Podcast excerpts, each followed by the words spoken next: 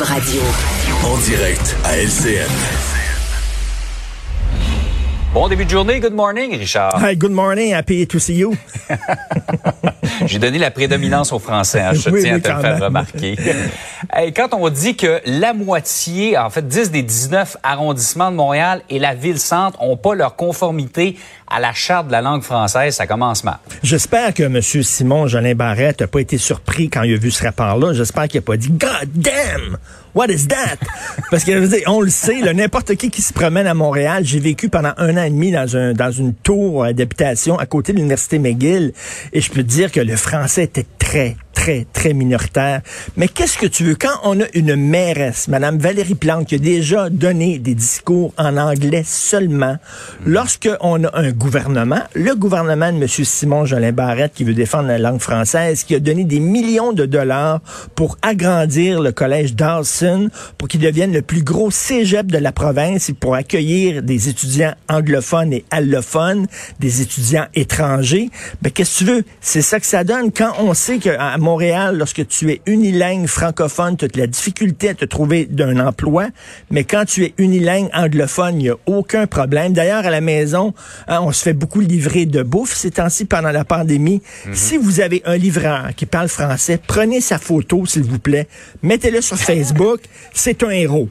C'est vraiment un héros parce Ah qu'à oui, chaque fois, euh, non, vraiment, à chaque fois, je me fais venir un number two for two, moi, là, là je veux dire, ils comprennent pas, là, absolument. Ils sont sont même pas capables de dire bonjour et merci en français. Et écoute, il y avait un texte dans le Journal de Montréal, euh, il y a quelques jours, les nouvelles entreprises en technologie, des entreprises québécoises qui ont été créées par des francophones, la plupart ont des noms anglais. Regarde ça, Human First, Milestone, Squeeze, Goldcast, Liveburn. C'est parce qu'ils disent, ça va être en anglais, ça va pogner à l'étranger, ça va être le fun, m'a percé le marché américain.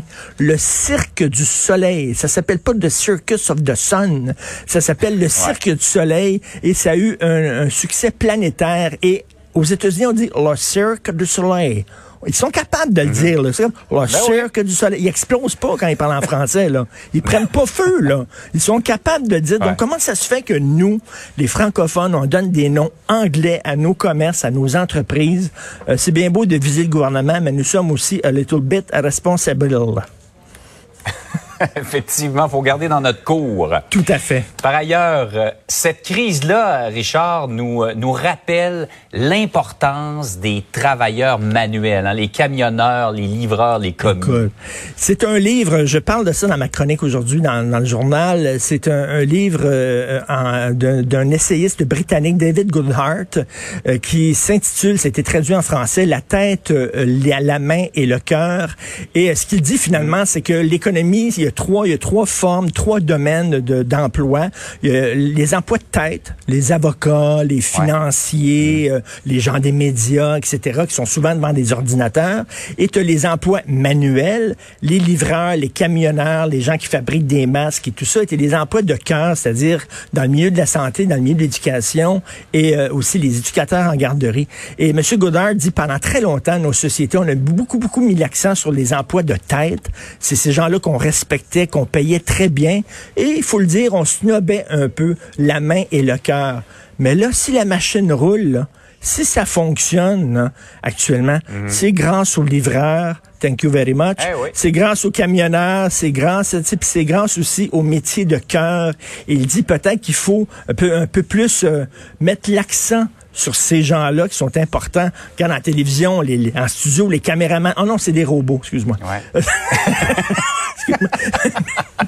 Mais d'ailleurs, d'ailleurs, Oui, il y a peu de gens en studio.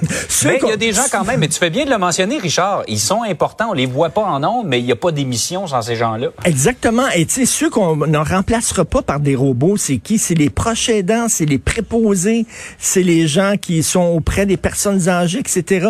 C'est pas demain la veille que l'intelligence artificielle va remplacer ces gens-là. Donc, tu sais, les gens qui sont dans la cale pendant que nous autres, on est en haut, qui sont dans la cale et qui rament très fort pour que toute la Ouais. machine bouge, ben, je pense qu'effectivement, ils sont très importants. On s'en rend compte aujourd'hui. Et M. Godard dit, il faudrait peut-être aussi arrêter de les donner une petite tape dans le dos et de leur envoyer des beaux petits dessins d'arc-en-ciel. Il faudrait peut-être aussi les payer en conséquence, ce que dit M. Godard. Ouais, effectivement. C'est bien de, de, les reconnaître. Et les gens qui ont regardé ces métiers-là de haut oui. doivent ravaler leurs paroles aujourd'hui parce que vraiment, ils sont, on les a pas. Euh, il n'y a plus rien qui fonctionne. Il n'y a plus rien qui fonctionne, tout à fait. Bonne journée. Hey, bonne journée à toi aussi, Richard. Salut.